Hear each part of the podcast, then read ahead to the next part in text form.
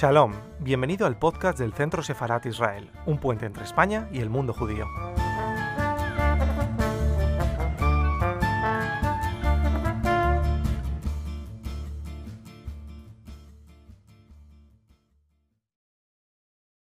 Buenas tardes, buenas tardes Maite Pagaza, de nuevo en este ciclo Bibliotecas de Autor Después de tener a Pegasulín, tenemos hoy un contacto muy directo con alguien que ha colaborado siempre con Centro Sefarad Israel, esta institución del Ministerio de Asuntos Exteriores, Comunidad de Madrid y Ayuntamiento. Maite es articulista, escritora y además es eurodiputada. Muchísimas gracias, Maite, por estar esta tarde con nosotros. Bueno, es un verdadero placer y es un privilegio el el poder estar en esta actividad que me parece tan, tan importante en estos tiempos convulsos. Gracias, Maite. Sé que estás en Bruselas, desde allí has pasado además todo este año, que ha sido un año bastante complicado. Cuéntanos acerca de, de, esa biblioteca tuya que te ha ido acompañando durante todo este tiempo y de esos autores israelíes, judíos que forman parte de ella.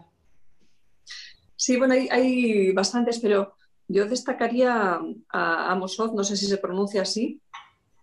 Sí, sí. Eh, hay, varios. Yo descubrí a, Amos Oz de una forma absolutamente azarosa. A veces los libros están en las librerías esperándonos para llamarnos. El primer libro que descubrí de Amos Oz fue Contra el fanatismo, en la editorial Siruela, en el año 2003. Y fue muy importante para mí descubrirlo en ese año, porque fue el año en que asesinaron a mi hermano.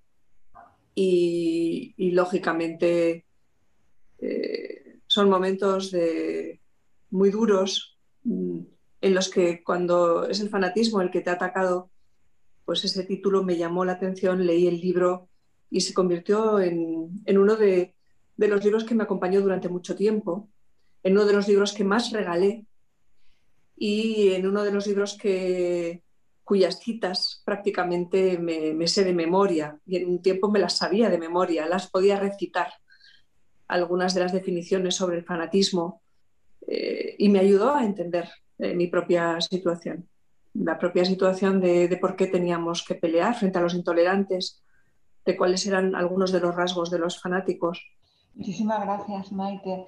Eh, realmente yo recuerdo un discurso de Amos de los últimos que dio acerca, antes de fallecer, falleció recientemente, y él hablaba de la necesidad y de la sorpresa que puede aparecer, que el mundo puede de repente encontrar una solución para un conflicto. A mí esa idea suya también me marcó porque atraviesa todo el dolor del, fanatismo y da una esperanza, ¿no? ¿Te quedas con esa sensación de esperanza cuando lees todos estos libros de Amos Oz? Posiblemente más en contra el fanatismo. Em, yo creo que eh, si estamos pensando en Tierra de Chacales o si pensamos en una historia de amor-oscuridad, hay precisamente luz y sombra, hay, hay personajes en conflicto y hay algo que en, en castellano y en euskera tenemos, eh, no sé si en otros idiomas existe, que es un pueblo pequeño, un gran infierno. Pero es porque también la ficción, en la ficción eh, mm, ahondamos en conflictos humanos y no queremos mm, soluciones mágicas. Sin embargo, cuando estamos hablando de ensayo, cuando estamos hablando de política, estamos obligados a ser creativos para poder imaginar un futuro menos malo, para poder dejar algo mejor a los que vengan. Eh, yo creo que son dos maneras de, pensar lo humano distintas. Efectivamente, yo creo que en contra del fanatismo hay una parte de esperanza.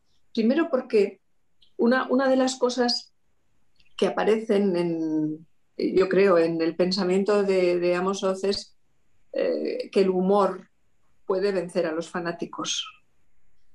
Mm, cuando la intolerancia nos agrede es, es, muy habitual responder muy, con mucha ira, con mucha furia y olvidar que el humor puede ser corrosivo porque pone en ridículo las idioteces de la identidad malentendida.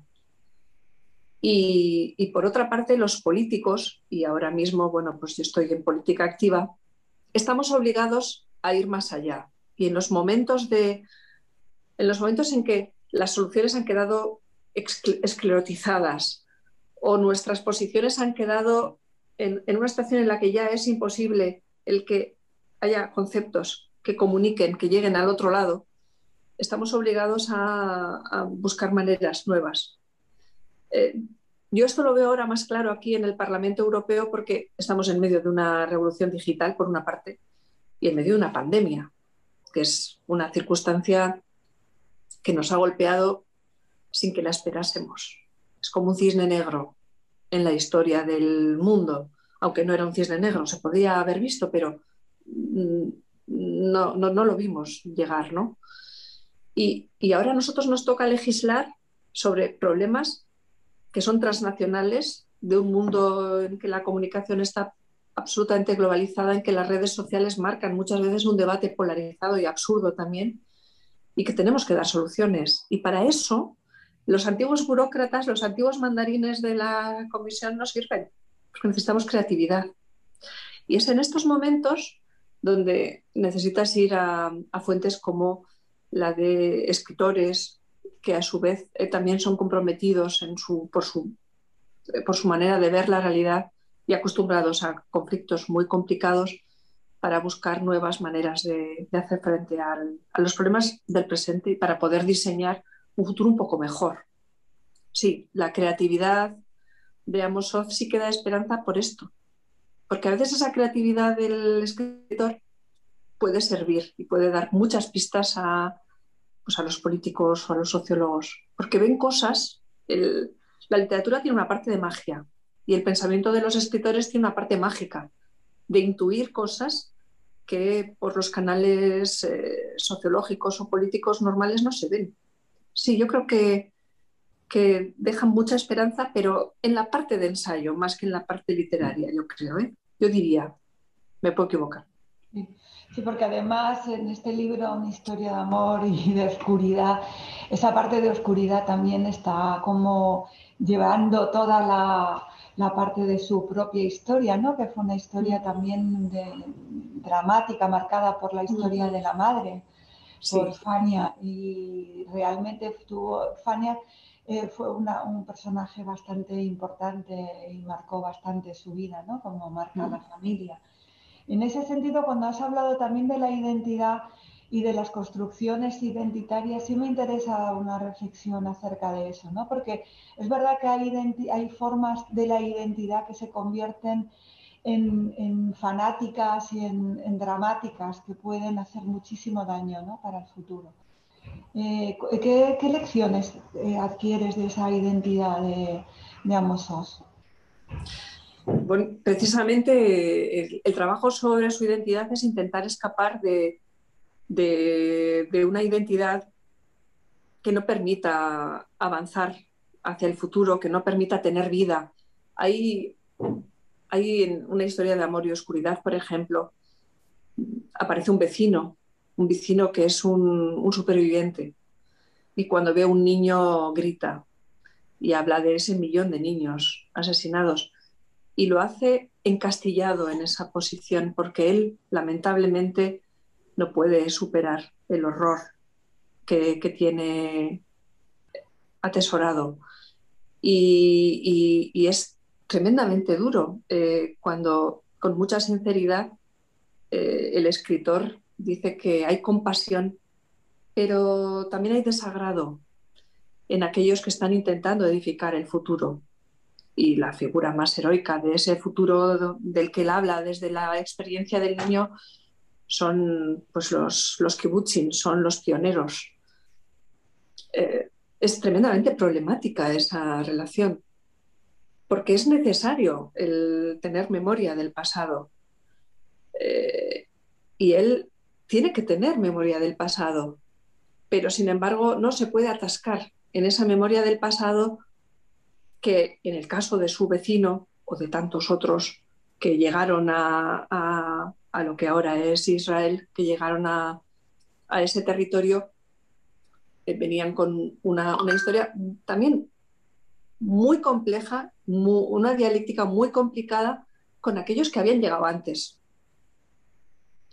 Entonces, eh, todo eso, todo eso que, que, se ramifica en historias, testimonios pasados, Oriente, Occidente, la Europa, que es por una parte es tierra prometida, por otra parte es una tierra que algunos dicen nunca deberían regresar allí, Oriente, sus colores, sus sabores, eh, la mezcolanza, el, mundo híbrido, el abandonar idiomas, eh, tener una coine. O sea, todo esto es tremendamente complicado y, todo esto va poblando todo el mundo, tanto de la reflexión como, como el maravilloso mundo literario de Amos Oz y sí, es, es muy, muy interesante. Es, es, fascinante para quien lo, quien lo lee desde un lugar mm, como el que donde yo lo empecé a leer, ¿no? Al lado del mundo del Cantábrico, en un sitio que llueve y que es verde, pero que no tiene que no tiene esos frutales de, esos kibbutz de los que habla en Tierra de Chacales. Sí, es curioso que señales esa tensión entre la construcción de un nuevo país y el bagaje ¿no? que se trae de toda Europa con el dolor que representa. Y es precisamente un libro del que se celebra ahora un aniversario, el de Eichmann en Jerusalén, que es el que marca un tiempo de, diferencia en la comprensión de esa memoria. En ese momento Israel no, no puede hacerse cargo de toda esa herida tan profunda porque quiere construir una nueva sociedad basada en el futuro y en la, esperanza y traer a, esa construcción todo ese dolor le suponía algo que demasiado difícil de, de repensar. Y ese libro marca un tiempo ¿no? de diferencia. Yo creo que eso se ve también en toda la literatura israelí, que empieza a aparecer una, un Appelfeld, empiezan a aparecer una serie de autores que empiezan a trabajar con esa memoria. Y a, Sí. Sí, ese libro de Ana Arendt es, un libro que se va entendiendo mejor eh, décadas después. Eh, pero es un libro importantísimo. Y bien, eh, la relación con la memoria es problemática por, por, esa, esa, vivencia conflictiva entre todo lo que no debes olvidar y, y cuando lo que por una parte no debes olvidar mm, pesa demasiado para poder avanzar, eh, se generan esas, esas, contradicciones y los malentendidos, que, son malentendidos pues, por la, situación en, vivencial de, cada una de, las, de los actores eh, que entran en esa, en esa relación problemática. Pero también es cierto, también es cierto que cuando ese pasado no ha podido ser bien digerido, porque el duelo, el duelo es poder abandonar parte del pasado y que el pasado pueda volar, pueda ya estar purificado. Pero claro, cuando, cuando hay negacionistas, cuando hay una situación no bien resuelta con respecto a las víctimas, y estamos hablando de un tipo de victimación horrible, que no podemos ni tan siquiera llegar a imaginar, que cuando lo imaginamos nos mata, ¿no? Pues es, es también comprensible que, bueno, pues que algunos hayan, hayan tenido que permanecer en esa, en esa vivencia, como ese vecino de, de Amosoz, o que haya sido tan dolorosa esa vivencia como en el caso de Primo Levi, que haya sido tan problemática la edición de, su trilogía e incluso pues la, situación de su suicidio. Sí, es, es tremendamente problemático. Yo cuando, cuando leía una historia de amor-oscuridad dentro de una vivencia también problemática, muy problemática de, la persecución y del asesinato de mis amigos o de, de mi propio hermano o de, mi vivencia bajo escolta policial durante 13 años, podía entender eh, los distintos lados, podía entender cómo nos veían también. Me servía también para entender por qué a mí algunos me miraban con esa mezcla de, de compasión, pero también de incomodidad, cuando yo avanzaba con mis escoltas y mis niñas pequeñitas por las calles de San Sebastián. A mí me ha servido mucho desde el punto de vista personal para poder tomar distancia y para poder ver bueno, situaciones, una situación también de, persecución, nada comparable, pero sí, sí me ha servido. Me ha servido para, entender mejor eh, dónde estaba, para poder tener más calma, para poder pensar con más tranquilidad. En estas situaciones lo más doloroso también es el silencio de los otros. El silencio que a veces se convierte en una especie de aliado en contra ¿no? de, de, uno. Cuando te oigo, Maite, la verdad que uno no puede dejar de sentir esa emoción ¿no? de, de, la dificultad que, que, se ha vivido y cómo toda la historia se va entrelazando una con otra. Y cómo de repente aparece de pronto, todo, todo vuelve a una especie de normalidad que, que parece que, que, nos obliga a no mirar hacia atrás, pero que es importante hacerlo porque porque es lo que nos hace comprender dónde estamos ahora ¿no? y, hacia dónde nos podemos ir. Y por eso son tan importantes los artistas, que pueden canalizar parte de ese duelo, pueden sublimarlo. Y décadas después de algunas de esas pérdidas, de esos, de de eh, de esos viajes, de esos viajes que le llevan a uno de, de un lugar donde a lo mejor estuvo su infancia a otro lugar donde va a estar parte de, su futuro.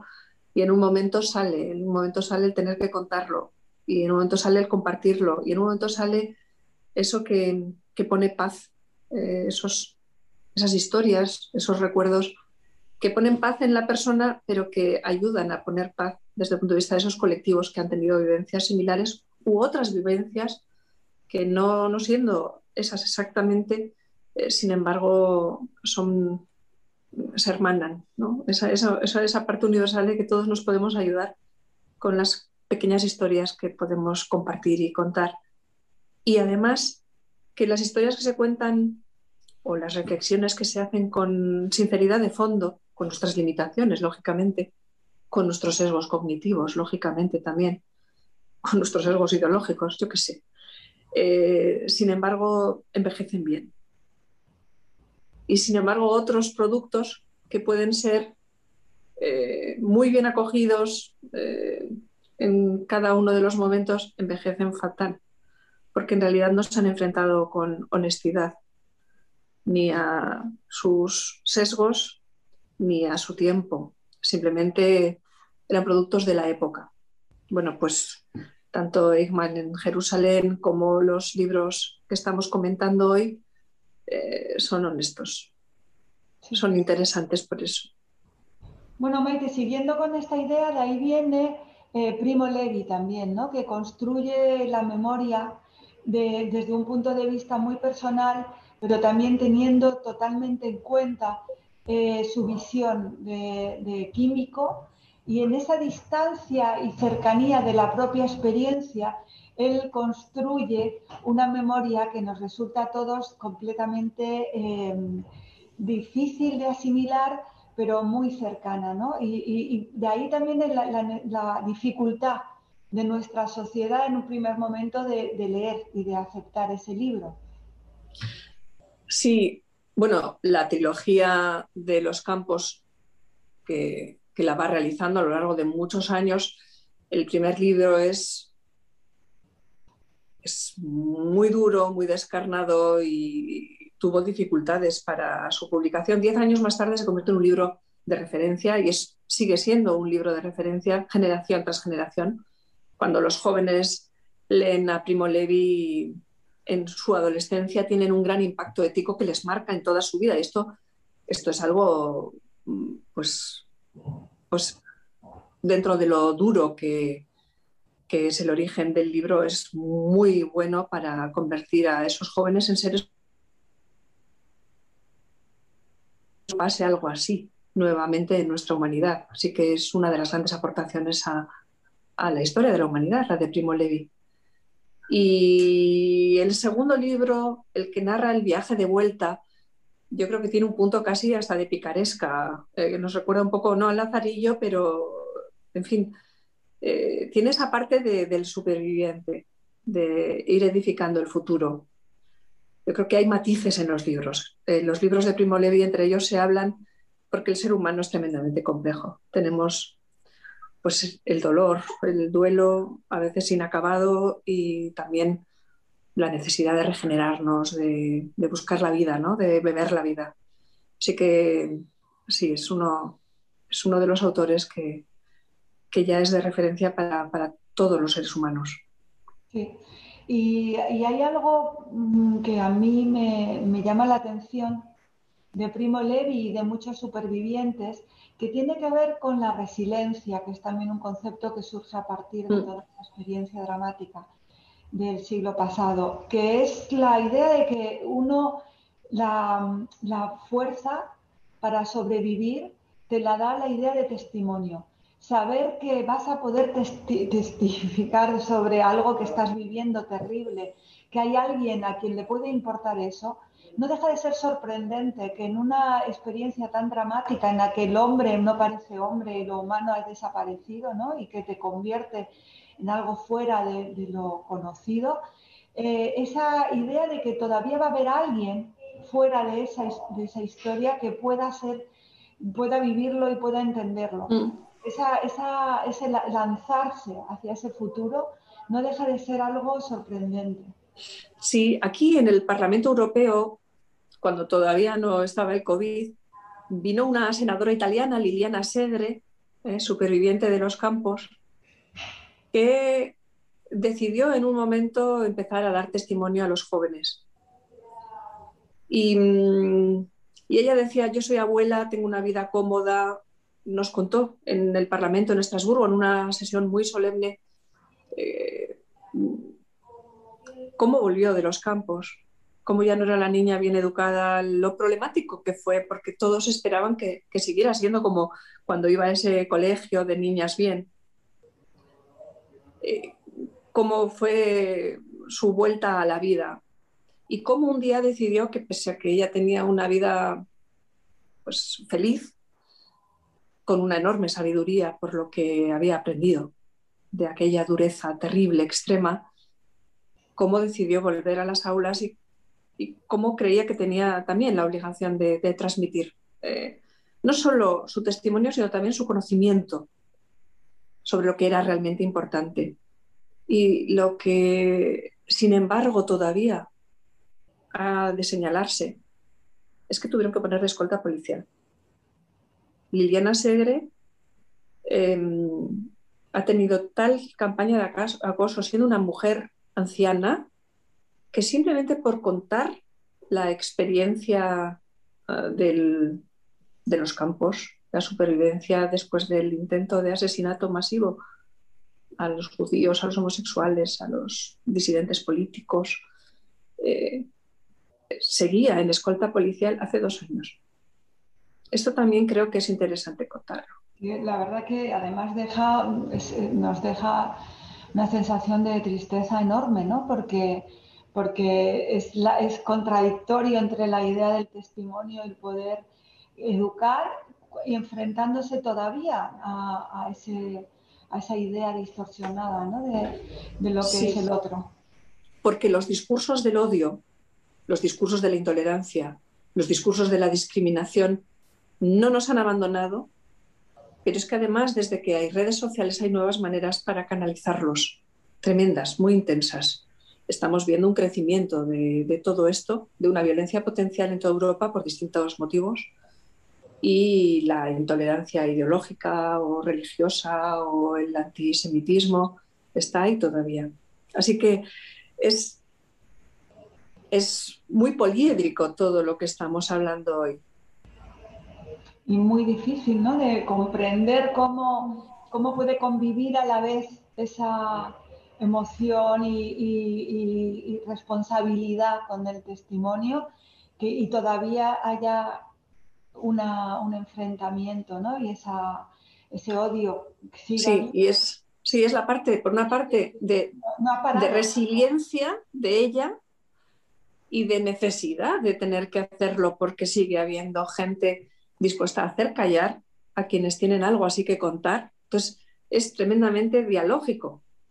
O sea, es la residencia de, Liliana Segre o de Primo Levi o de, yo qué sé, de algunas de las personas que tienen cosas que tenían que contar. Y por otra parte, esa relación con la realidad que sigue siendo problemática. No hemos superado del todo las raíces del odio. Eh, da la sensación de que no, no basta con una sola vez ni, ni, con el aprendizaje, sino que hay que estar conteniéndolo constantemente, ¿no? O sea, lo que tenemos que aprender ya es hacer diques constantemente, no, no es pensar que podemos pasar a la siguiente fase, no existe la siguiente fase, parece ser, ¿no? Según lo que... Hay una parte de nuestro entorno. Hombre, hay situaciones mucho peores, pero eh, tenemos que pensar que nuestra forma de vivencia respetuosa, la convivencia, las democracias eh, liberales, eh, tienen que ser constantemente miradas porque hay, un historiador que habla de que nuestras democracias son como un jardín, pero vamos que si no las cuidamos se convierten en, un verdadero, en una selva. Bueno, pues sí, hay depredadores, hay depredadores de, hay depredadores intolerantes que están agazapados esperando sus oportunidades. Cuando nos va mejor, bueno, pues eh, simplemente tenemos que contener algo. Y cuando nos descuidamos, pueden eh, tener efectos tremendos sobre, sobre todo el sistema de convivencia. Sí, convivencia. Hablabas también de otro autor que tenías en tu biblioteca, que, es un autor que, a mí, que también fallecido hace unos años, que es Tony Youth. Él cuenta su experiencia de niño judío cuando, cuando él era un, miembro de una familia, pues no una familia de una clase económica bastante pobre, pero él dice que el hecho de ser judío le da a él una facilidad, también una especie de exotismo que, le hace vivir esa doble identidad. Él lo refleja muy bien y habla también de esa vivencia de tolerancia y de sociedades que, con una idea de una construcción eh, más eh, equilibrada de, la sociedad. Sí, sí, es, es, es el, conocimiento de las historias, de su genealogía, la que le da la posibilidad de mirar la realidad desde muchos puntos de vista. Y la de eh, ser muy creativo desde el punto de vista de, la, de su propia vida, de, que, de las posibilidades que tiene el saber cosas de Europa, cosas de, la Europa continental, de la Europa no continental, etcétera, ¿no? de, su pasado, del pasado de, sus antepasados, del irse a Estados Unidos, del decidir cómo él eh, quería, quería situar su, propia ideología, eh, de, la confección a la medida de lo que es común y de lo que es individual y que es único. Eh, Tony Jude es, uno, es un un hombre, yo creo, extraordinario y este libro, El refugio de la memoria, es, es uno de los libros de superación personal más importantes que se han podido escribir, porque lo escribe con, unas condiciones eh, físicas muy decrecientes, con un ELA que lo mató, y sin embargo es capaz de mandar mensajes y guiños con la finura en esto, con la, con la finura de, Mm, de dejar eh, casi chistes privados para el lector, a ver si los descubre. Es interesante, sí, ¿no? Lo, de, lo del chiste me hace recordar el libro de Freud sobre el chiste, ¿no? Y su análisis profundo.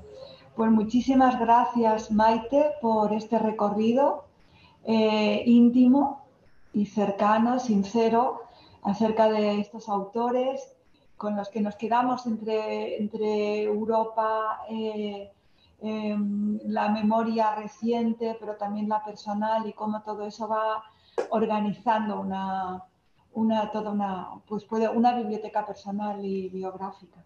Muchísimas gracias, Maite, por estar siempre con nosotros. Mucha suerte en este trabajo tan complejo y complicado. Lo mismo digo, ha sido un verdadero placer. Si tenemos que hacer una segunda edición con otros libros, seguimos. Aquí estamos y contaremos contigo, por supuesto. Muchísimas gracias, Maite.